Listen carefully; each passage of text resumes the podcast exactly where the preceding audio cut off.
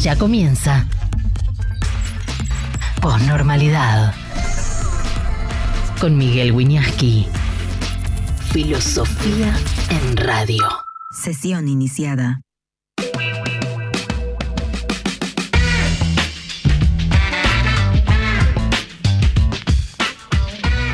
Muy buenas tardes y muy bienvenidos a la posnormalidad.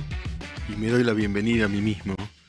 Muy contento siempre de estar acá en este espacio eh, de Neura, ¿no? de, esta libertad y de este diálogo con ustedes. Muchas gracias Susana Vaqueiro.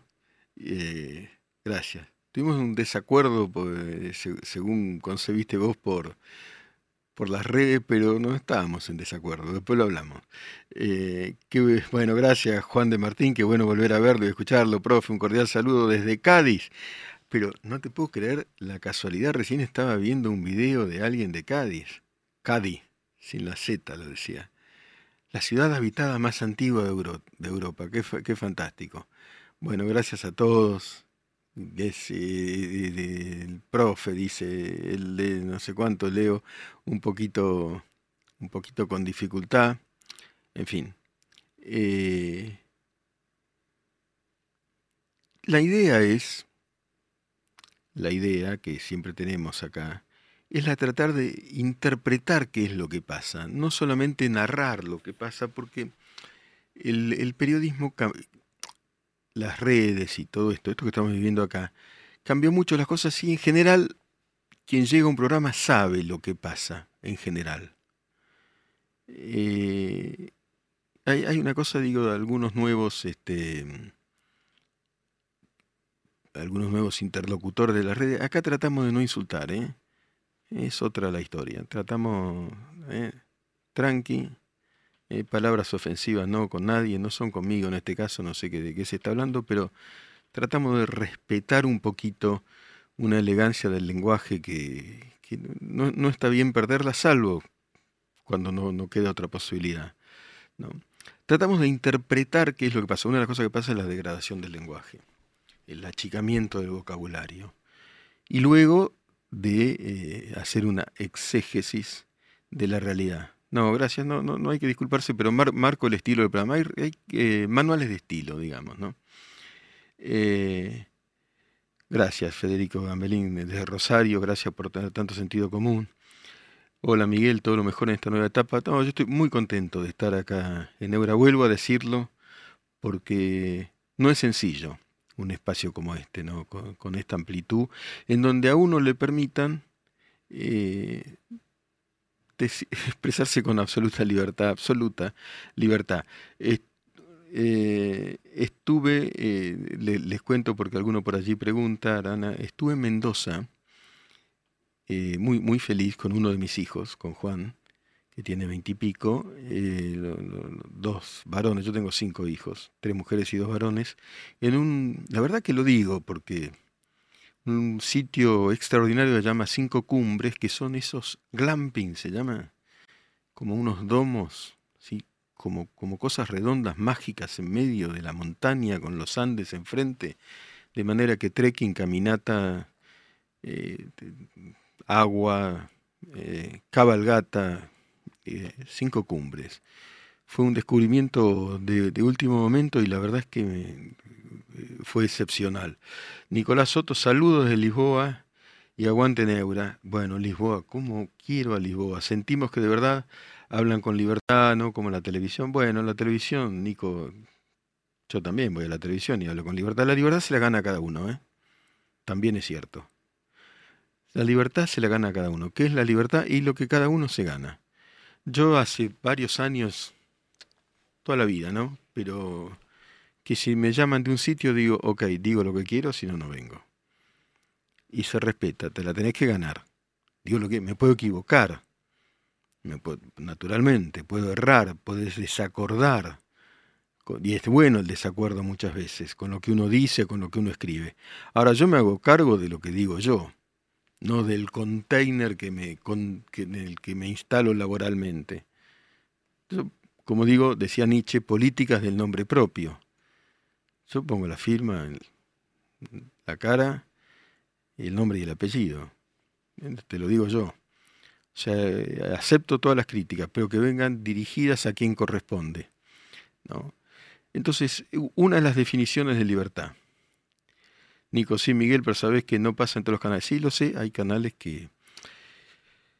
A ver, hay distintas miradas, y esto lo digo siempre.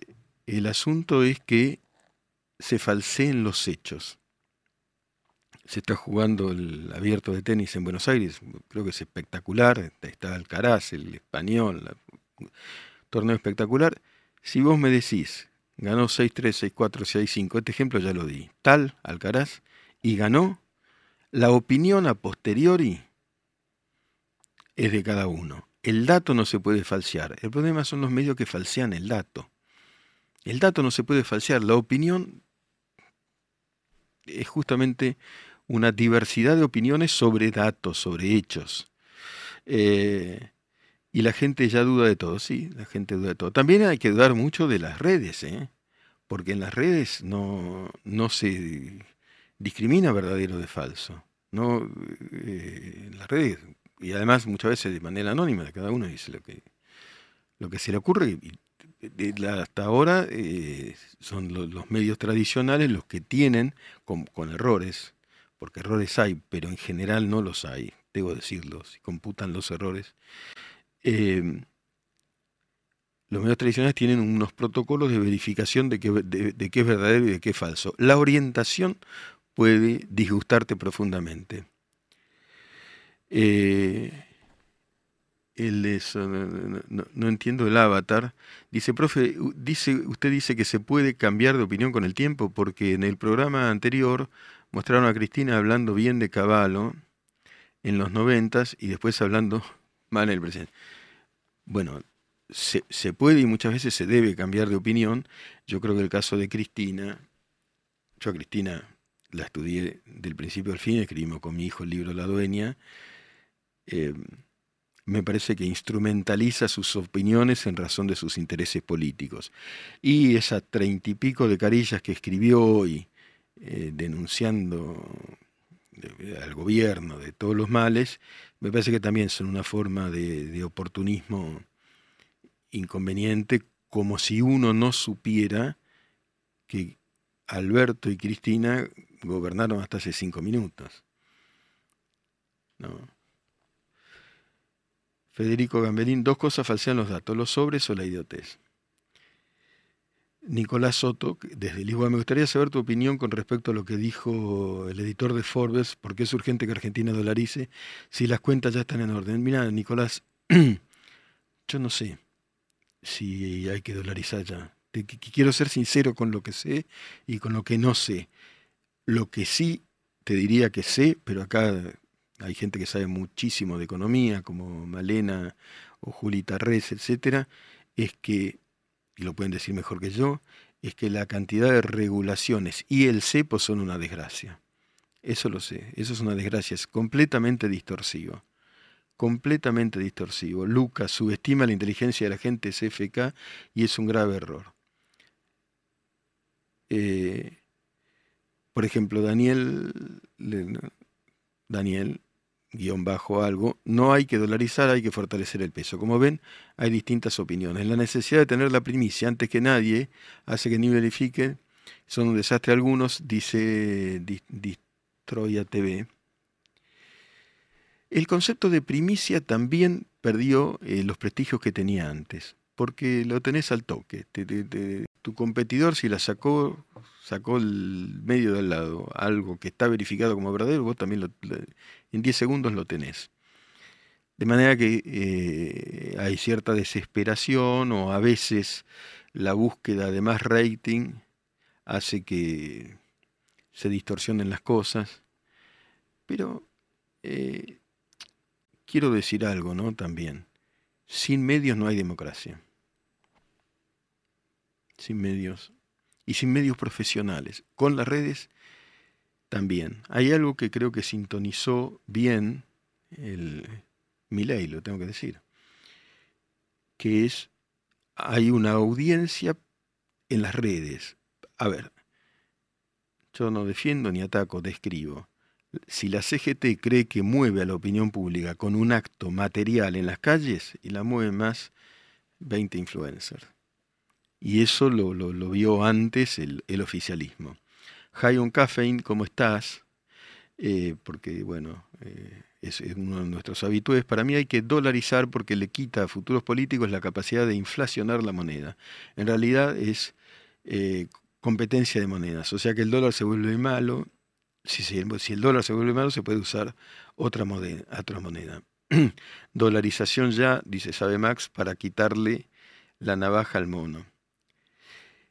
El otro día estuve en un programa eh, con eh, Luciana Vázquez y dijo una cosa, una periodista, La Nación Más, ya la, ya la tenemos, que me pareció interesante. Hay un consenso social en cambiar, ¿eh? no hay consenso en la política, pero en la sociedad hay un consenso en cambiar. Bueno, hay un tema con la educación. Hay un tema con la educación, reapareció Baradel. Entonces vamos a hablar con una persona muy, muy formada y fue ministro de Educación y, es siempre muy interesante oírlo, que es Alejandro Finocchiaro, para hablar de Baradel y del tema de la educación y, lo que reclaman las provincias y, bueno, y su opinión sobre lo que pasa. Alejandro, si estás allí, muchas gracias por conectarte con nosotros. Hola Miguel, al contrario, un placer hablar con vos siempre. Bueno, a ver, ¿qué, eh, reapareció Baradel que no este, había estado callado? ¿Qué, opinión te merece, digamos, esa aparición o reaparición tan postergada y toda la cuestión de la educación en general tal como está aconteciendo ahora? Mira, Miguel, en primer lugar era lógica la reaparición de Baradel, porque vos sabés que yo lo digo hace muchísimos años esto, y sin entrar en ningún tipo de consideración personal, Cetera parte del kirchnerismo, como lo es la Cámpora, como lo son un montón de organizaciones, CETERA es parte del núcleo político del kirchnerismo, y no lo digo yo. Vas a andar a la página de CETERA y lo vas a ver por vos mismo, ¿no? Eh, el gran problema que ha tenido CETERA desde el año 2003 es que ha dejado de hacer sindicalismo docente para hacer política, ¿sí? Este, a diferencia de otros gremios, por eso no hay que confundir a CETERA con los otros gremios como UDA, MET, que hacen sindicalismo, que puede estar a favor o puede estar en contra Correcto. ¿no? de sus demandas. Este, y la realidad es esta. Argentina está en este momento en un país, en, en un momento donde todo lo que está pasando, aunque a vos te parezca mentira, no es ideológico. A ver. No hay alternativa porque no hay plata. Claro, cuando Vos decís, bueno, vamos a tener más mercado, menos Estado, vamos a desregular. En muchos otros momentos de la vida de nuestro país tenía que ver con una opción ideológica, que por supuesto mi ley la tiene, y tiene una identidad ideológica, el gobierno, etcétera. Pero nadie que estuviese gobernando en este momento podría hacer nada diferente, salvo el suicidio colectivo, porque cuando este gobierno entró en la tesorería, y lo digo metafóricamente, Miguel, no solo no había un solo centavo, sino que había papelitos diciendo usted le debe a tal, a tal y a tal, ¿no? Entonces, ¿qué tiene que hacer el gobierno? Hay que ordenar prioridades, pero hay que rediscutir también y rápidamente, porque lo único que no tiene el gobierno es tiempo, la eh, organización de nuestro país. Vos tenés hoy prioridades la educación es prioridad, perfecto. Ahora, si la educación es prioridad, la educación está en manos de las provincias. La gestión educativa le corresponde a las provincias. Y son las provincias las que se deben hacer cargo. Vos fíjate una cosa, en este dato. Económicamente también, Alejandro. Vos tenés un... Eh, si me refiero a ese... Claro, FONID se llama ese fondo que, ¿Qué es eso? El FONIT es el Fondo Nacional de Incentivo Docente que eh, en la última etapa del gobierno de Menem, ¿te acordás con la carpa blanca? El gobierno encontró una forma de pasar plata a los docentes del gobierno nacional para callar ese conflicto. Este, y la verdad que es dinero negro. Ah. Es dinero negro que se le da a los docentes. No, el Estado paga en negro, lo cual es terrible. Sí. Entonces, hoy está creo que en 28 mil pesos, 28 mil 500 pesos. Eso venció el 31 de diciembre, por lo que tengo entendido, porque se va renovando. Y el gobierno decidió no renovarlo. Ahora, vos fijate, vos tenés provincias superavitarias con pésimos resultados educativos en las evaluaciones. Eso tiene que ver con la prioridad también que tiene cada gobernador, ¿no? Este, inclusive, vos fíjate, eh, hoy y no hablo solo de educación, Miguel, hablamos de cualquier otra este, dimensión de la vida social. Vos tenés intendentes que se quejan de que no le está llegando, pero hacen carnavales que salen 300 o 400 millones de pesos. Sí, sí. No es que no me guste el carnaval, Miguel, pero en un país donde tenés 50% de la gente abajo de la línea de la pobreza, tenés que tener prioridades. Entonces, cuando Mauricio Macri devolvió el 15% de coparticipación a las provincias, eso era una montaña de plata, tanto que si lo pones en la calculadora, no te da error, ¿sí? Porque es muchísimo ese dinero. Entonces, al hacer eso, al darle ese dinero que Cristina les había quitado, también los gobernadores tenían que haber saneado un montón de cuestiones que tienen que ver con la salud, con la educación, con, con, la seguridad misma, y muchos no lo han hecho. Entonces, ¿cuánto te importa la educación? Ahora tenemos un problema, que es que una provincia este, no puede eh, sostener un sistema educativo. Bueno, lo hablamos, pero cuando yo fui ministro, eh, la gobernadora Alicia Kirchner había vaciado la provincia, Miguel. Al final la nación socorrió y la paritaria esa del año 2017 la terminé cerrando yo en mi despacho con los sindicalistas de Santa Cruz. No era lo que me correspondía, Miguel. Sí. Era lo que, lo que había que hacer porque los santacruceños son argentinos. ¿sí? Lo mismo me pasó con Arcioni, que Arcioni también en su momento prometió un, aumento para ganar las elecciones que no podía pagar y, en junio se quedó sin plata. Ahora, siempre recurrís a un Estado nacional que desde que devolvió esos 15 puntos de coparticipación es deficitario. Y las provincias, cuando nosotros abandonamos el gobierno en, en el año 2019, el Estado Nacional era pobre, pero tenías 20 provincias que eran superavitarias. Esas son las cosas que vos tenés que discutir. Vos fijate dónde se paró la ley. Perdón, repetime ese dato. 20 provincias superavitarias y muchas de ellas con... Y, el Estado Nacional deficitario. Deficitario, y muchas de ellas con eh, resultados educativos este, muy negativos. Magros, o magros o, malos, digamos, de alguna manera. Pero vos fíjate esto. ¿Dónde se paró la ley ómnibus? Ah, contame eso. ¿Qué, pasó en diputados? Claro, ahí se paró con los fondos fiduciarios los fondos fiduciarios. Son 26, yo no soy un experto en esto, ¿eh? te aclaro. Sí. Pero son 26 fondos fiduciarios, vos los ves y nombres extravagantes y un montón de plata dentro de esos fondos que no tienen control del Congreso Nacional. ¿No es cierto? Entonces, eh, lo que se votó es lo, lo que no se votó, ahí donde se paró la ley, es porque lo que el gobierno nacional estaba diciendo, esperen, hay que revisar qué hay acá adentro. Hay que revisar si tiene sentido poner tanta plata en este fondo, en qué se gasta, cómo se gasta, cómo son los controles, pero ahí se paró. Eso es plata, Miguel. Eso es plata que puede ser aplicado a, a las prioridades que necesita el país. Porque cuando vos no tenés plata, vos tenés que tener prioridades. La educación es una prioridad perfecto. La salud es una prioridad perfecto. Y yo estoy de acuerdo. La seguridad es una prioridad, bueno, entonces tenemos que trabajar en eso.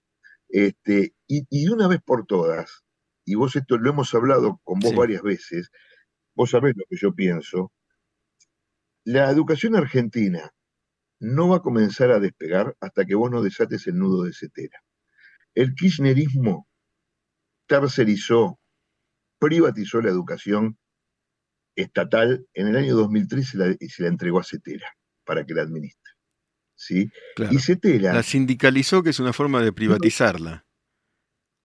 Es, lo mismo, porque ahora podés privatizar una empresa extranjera o un sindicato, es lo mismo. ¿Vos tuviste contacto cara a cara con Baradel?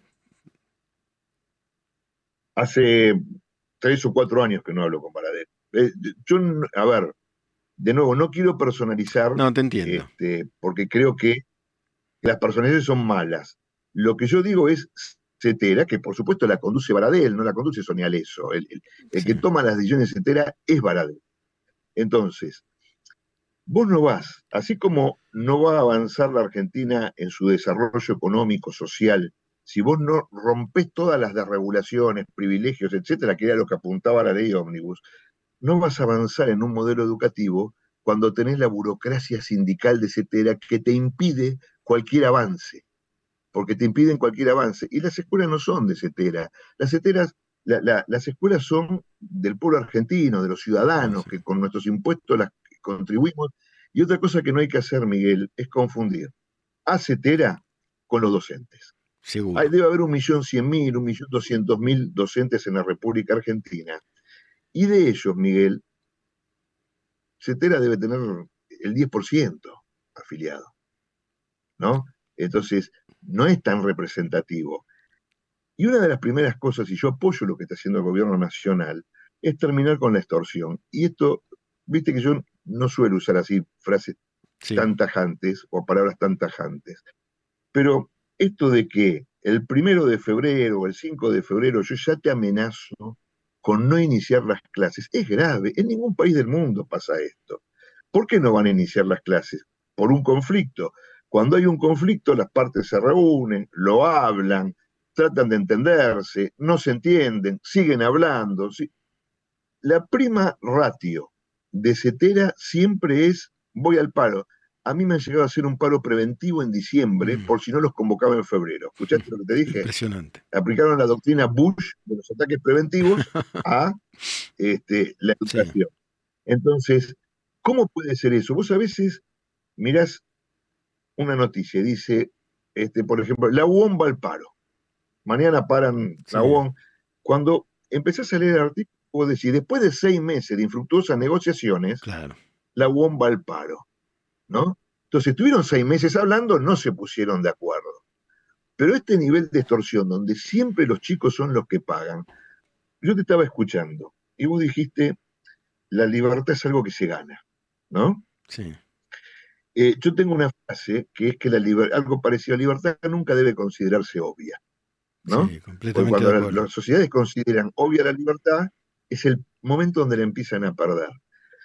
El populismo, el populismo, que termina, terminó el 10 de diciembre pasado, el kirchnerismo, este, cimentó, como todos los populismos, su poder y amplió su base electoral en base a dos pilares que para mí son diabólicos, que es, primero, empobrecer a la gente, Miguel, Sí. porque cuando vos sos pobre dependés de la ayuda del Estado, Y claro. dependés del- de la chapa, dependés del bolsón, pero también hacerte ignorante, porque el que es ignorante nada sabe y nada reclama, porque no sabe que puede reclamar.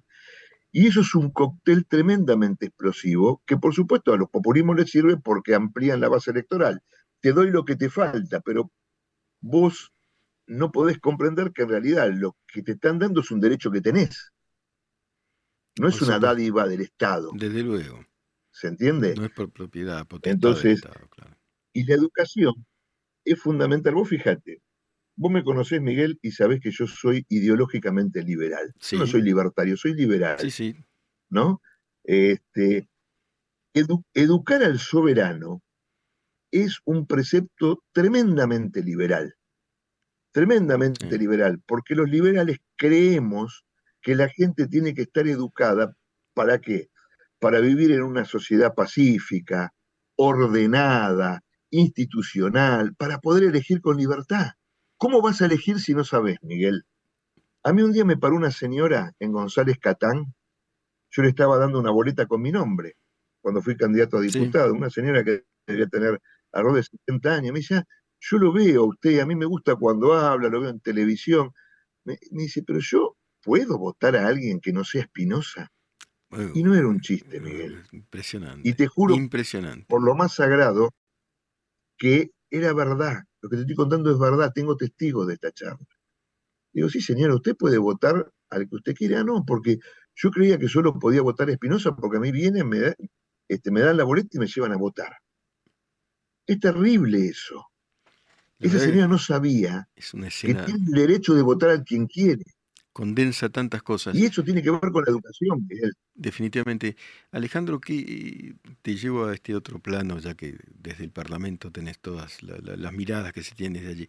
¿Qué pasa ahora? E- Ese eventual acuerdo, el pro, el mileísmo, llamémosle, ¿lo, lo ves? ¿No lo ves? ¿Qué opinás? ¿Está en marcha? ¿No? ¿Qué sucede ahí?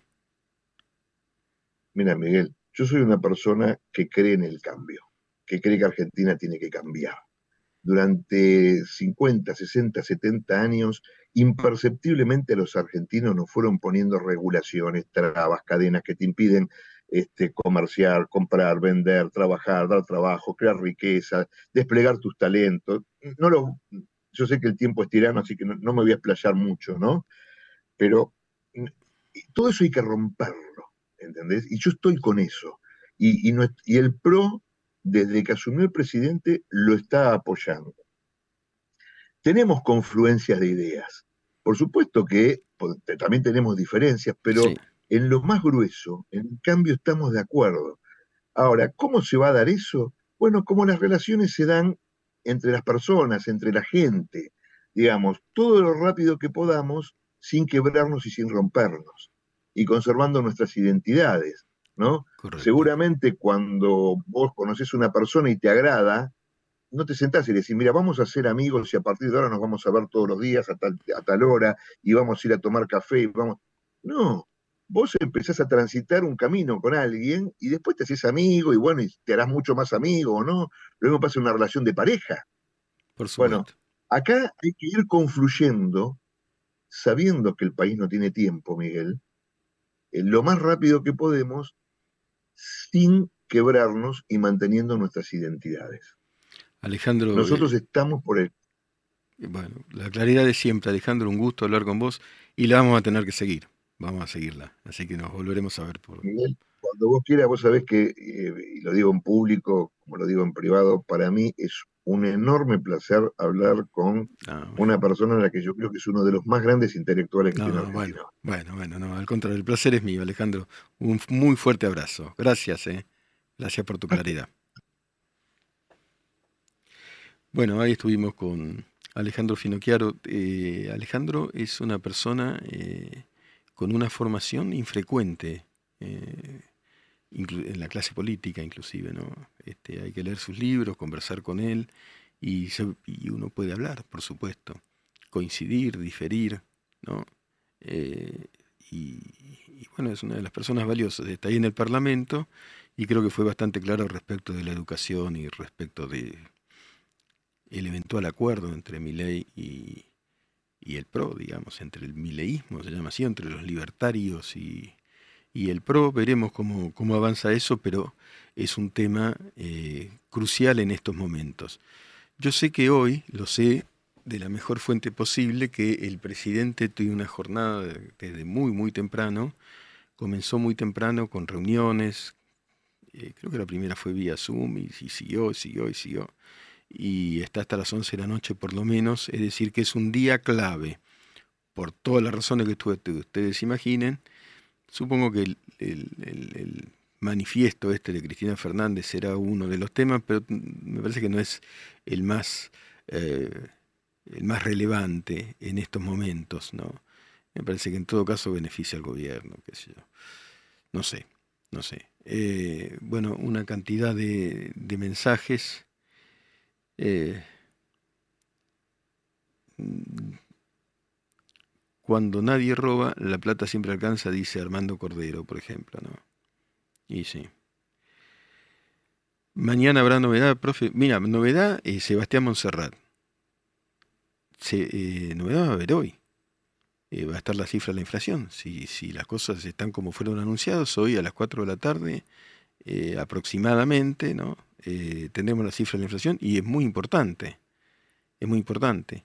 Ahora, a ver muchachos, tenemos a Baradel porque yo, eh, Alejandro no, eh, hace bien en no personalizar, pero yo, quiero pensar un poco en, cómo actúan los personajes. Vamos, a escuchar un poquito lo que dice. Hayon Cafeín, bueno, elogia la entrevista. El PRO está ayudando muchísimo. Mi que es impresentable Baradel. Eh, Ah, claro, vos, Sebastián, hablabas de novedades respecto de este acuerdo. Bueno, sé que están trabajando hoy la mejor fuente posible, desde la primera hora hasta la, última, estoy hablando del trabajo eh, presidencial, creo que, creo que es así. ¿Dónde se ve la cifra de la inflación? Y a las 4 de la tarde la van a, aproximadamente la, van a difundir. ¿no? Y ahí tendremos un indicador fuertísimo de qué es lo que de verdad está ocurriendo.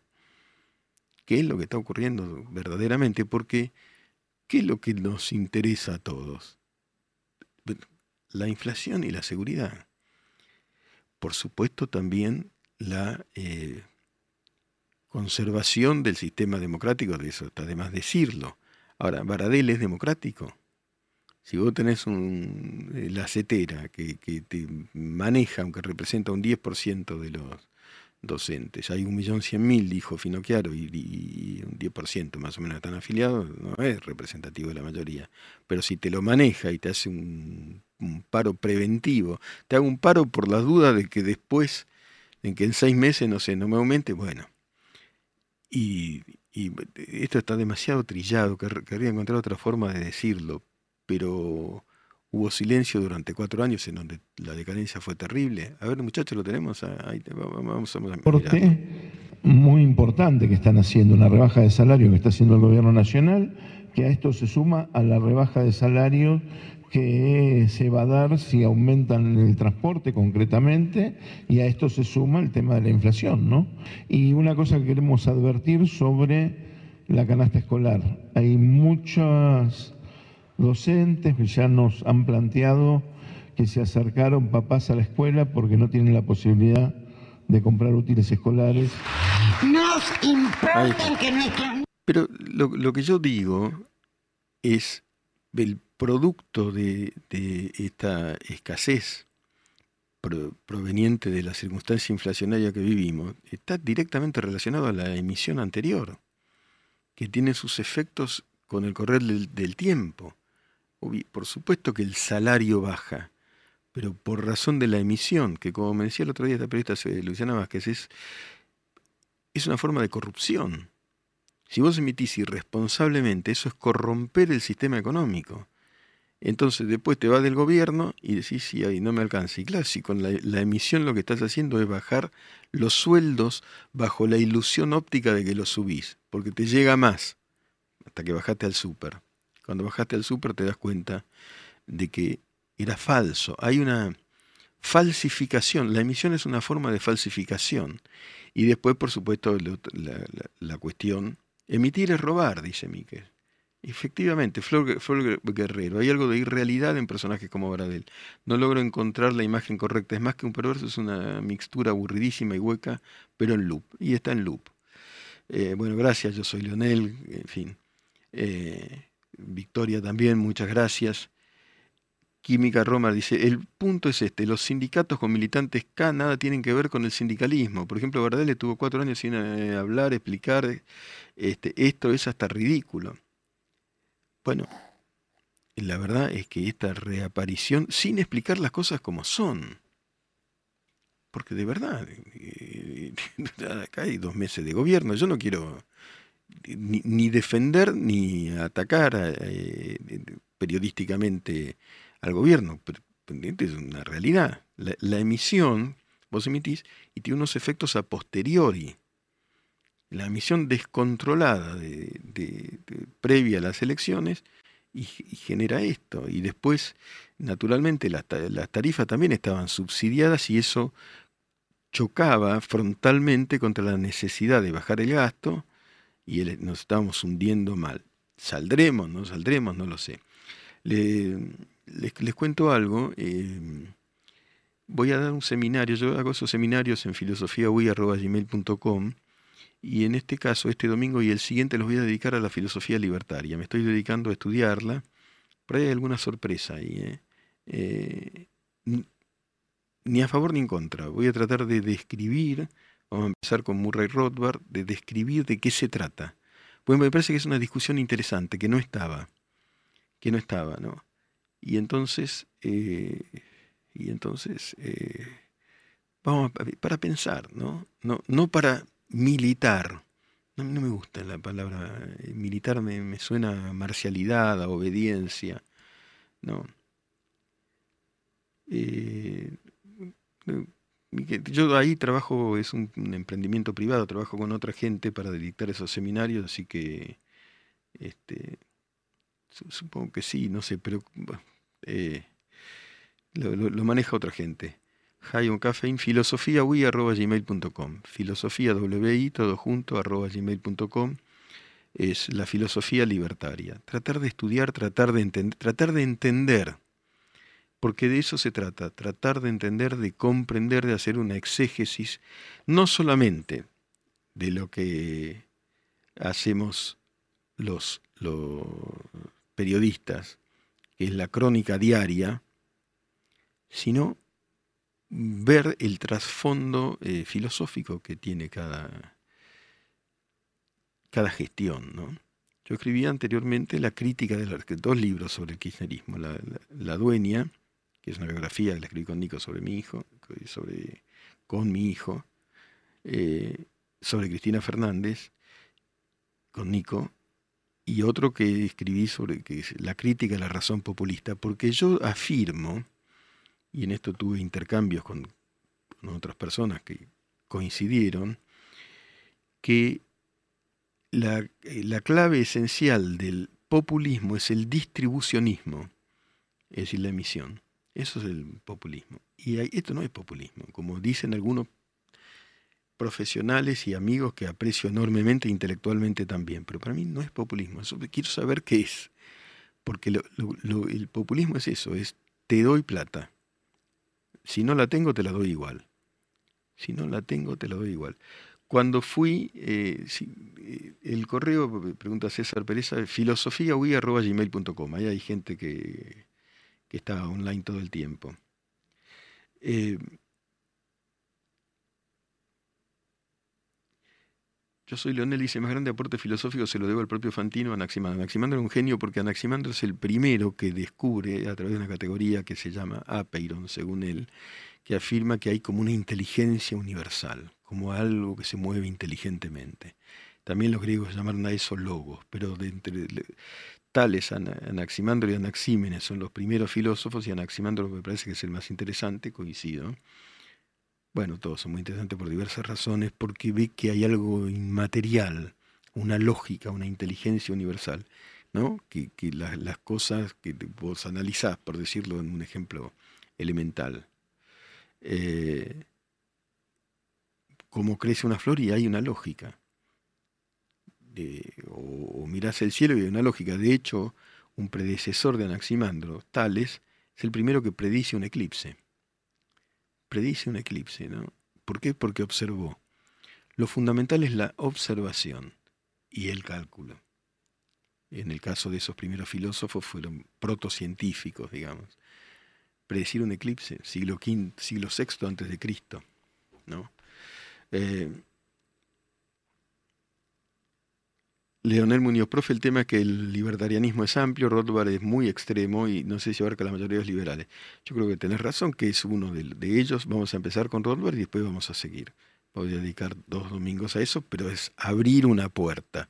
A mí lo que me interesa, de, entre otras cosas, del momento que estamos viviendo, que es complicadísimo, ¿eh? esto es una crisis de dimensiones en un punto inimaginable, ¿no? de, confrontaciones eh, durísimas, gobernadores versus el gobierno nacional, este, parlamentarios entre los unos y los otros, supongo que tensiones también dentro del PRO y dentro de la libertad avanza. Bueno, toda mutación tiene, es, conflictiva y en un país como este, ¿no? Dice SRD, eh, el, el chat del stream leo mal los avatars, pero leo bien las, los, los, mensajes. Los docentes no tienen ningún privilegio, los sindicatos los tienen son quienes viven de parasitar a otros. Quiten poder a los sindicatos y eso solo eh, dará mejora a los trabajadores así, al no tener que depender de esto de manera forzada. Fundamentalmente, eh, fundamentalmente Cetera, ¿no? Cetera como mascarón de prueba del kirchnerismo y el kirchnerismo realmente por la educación. Según los resultados, no, no hizo mucho, ¿no? Eh, hay Pachón 72, no sé a quién le responde, pero tranquilo con el lenguaje, ¿eh? tranquilo. En, esta horita nosotros tranquilos. Después hay diferentes estilos. Tranquilo. Yo fui a la escuela pública toda mi vida, excepto dos años en el secundario, y después eh, a la universidad pública, como estudiante no se pudo entrar porque estaba la dictadura y no se podía entrar, pero apenas se inició la democracia ingresé como docente en la universidad pública y di clases en todo el mundo. Ahora doy clases en una privada, en la, Universidad de San Andrés.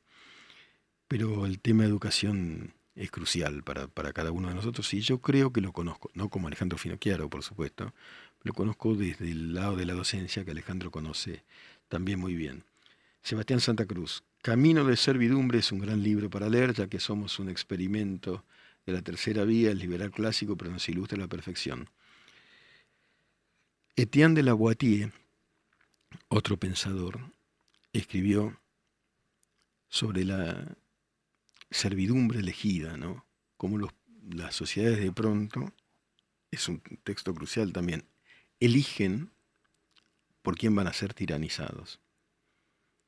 ¿no? elegir, y eso, y eso hace 400 años, ¿no? Lo escribió Etienne de la Boitier. E, eligen perder la libertad. Y eso es una de las paradojas más tremendas de la historia. Eh, bueno, gran discusión, pero afortunadamente en el stream, mientras sea con respeto, todo eso es bienvenido. Es bienvenido. Eh, y muchos dan el ejemplo, yo sigo un poquito, por ejemplo, Matías, El Salvador, ¿no? Miren que El Salvador no es la Argentina, ¿eh? El Salvador tiene unas dimensiones ínfimas, es otro, otro mundo. Yo no creo que pueda hacerse una traslación del tema de la seguridad que Bukele aparentemente resolvió, pero hay que averiguar más ahí. ¿eh? Bueno, para los salvadoreños sí lo resolvió, pero habría alguna cuestión autoritaria por allí que no sería exactamente un liberal. De hecho, asume, transgrediendo cuestiones constitucionales, pero le resuelve a la gente lo que más le interesaba resolver en El Salvador, que fue la seguridad. Esto es, la, Argentina es mucho más grande, mucho más diversa, eh, por eso digo, mucho más complicada. Sabe Max eh, refiere al término minarquista, que no es la desaparición radical y absoluta del, del Estado que propone el anarcocapitalismo radical, sino un estado mínimo en todo caso.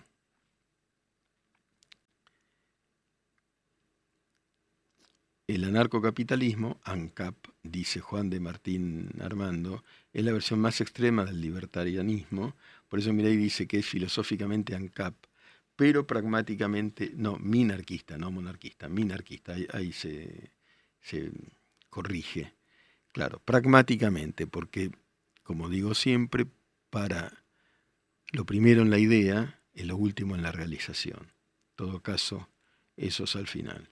Eh, Tomás de Boni, profe, acá Tomás, como siempre, gran abrazo. Eh, te, mando un gran abrazo, Tomás, atentamente dice Arrilla Voladora. Bueno, abrazo grande. Nicolás Soto, yo banco a mi ley, pero soy liberal clásico. El anarquismo no cree ni en banderas ni en fronteras. Listo, Nicolás, así es. Acaba de decir Finocchiaro que es eh, liberal, ¿no? Eh, eh, y está muy bien.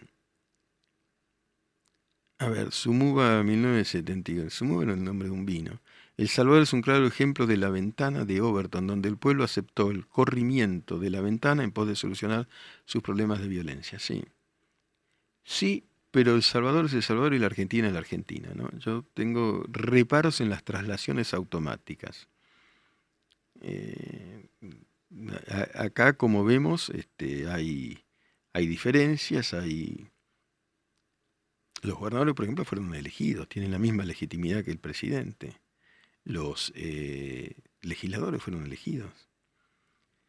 El Salvador puede, puede, y eso no es fácil de trascender, no se puede decir, no, no, no existí, no, sí existen. Eh, Luis Figueredo, conocí unos chinos de Taiwán que decían que los latinos siempre nos pasamos diciendo que no podemos. Bueno, tal vez haya algo de razón. Saludos desde Uruguay, dice Luis Figueredo. Leonardo Romero Miguel, pero creo que el problema de inseguridad en la Argentina no es menor y que hay una injusticia terrible, es mayor.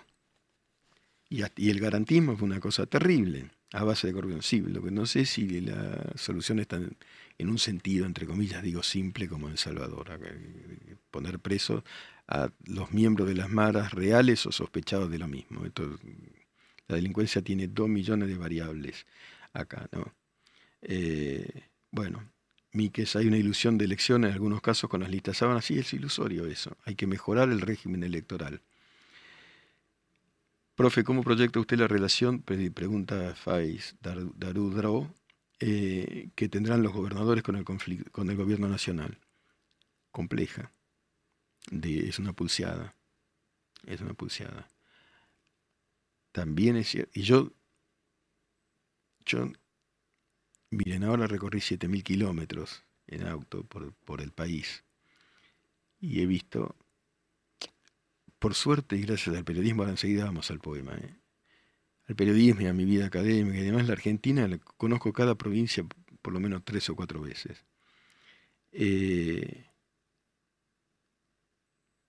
y la verdad es que ves, miren, es una, escena les voy a decir, y no Estuve en un cementerio, no, no, quiero, no quiero herir a nadie, de una provincia rica, rica la provincia, potencialmente más rica por la posibilidad de la mega minería. No quiero, no quiero ofender a los habitantes de la provincia. Paso por el cementerio bajo, ahí con mi hijo, este que tiene veintipico, digo, bajamos, bueno. Fuiste a ver un cementerio y fui a ver. Estaban los túmulos, las tumbas, sin lápida y sin sin nada, la tierra nomás. Y le digo a un tipo del cementerio, che, pero todos los muertos no le ponen un... Salvo los de antes, murió en 1968, ese sí tenía el nombre, la fotito. No hay plata, jefe, ni para morirse, ni para morirse, ni para morirse. El tipo se muere y queda ahí, en tierra en el cementerio municipal, y nadie, la familia no pone una lápida ni nada. Y, y vos decís, pero escúchame, la provincia es rica, me consta que es rica. Yo cubrí o fui o di conferencias en todas las provincias. ¿Y La Plata? Y La Plata no se irán recitales, ¿no? No voy a creer eso, porque si no te podés ni tener cómo, dónde caerte muerto, no creo que estén pagando recitales. No es Catamarca, pero está cerquita, Agustín Álvarez. Vamos al poema. Lunes, normal con Miguel Wiñaski.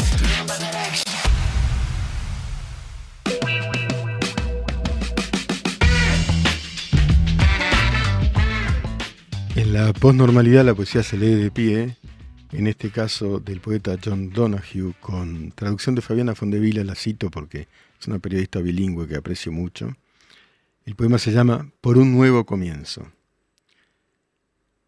En lugares remotos del corazón que tus pensamientos nunca visitan, este comienzo ha estado gestándose silenciosamente, esperando hasta que estuvieras listo para emerger.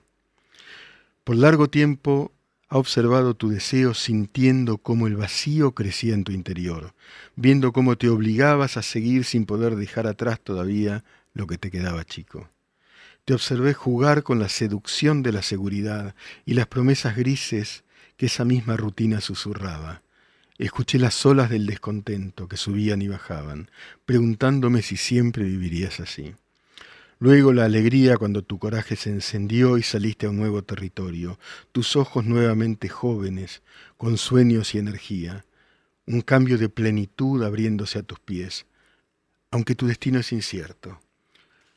Puedes confiar en la promesa de esta apertura, despliégate en la gracia del comienzo, que es uno con el deseo de tu vida. Despierta tu espíritu a la aventura, no te guardes nada, aprende a encontrar tranquilidad en el riesgo. Pronto estarás cómodo en un nuevo ritmo, porque tu alma presiente el mundo que te espera.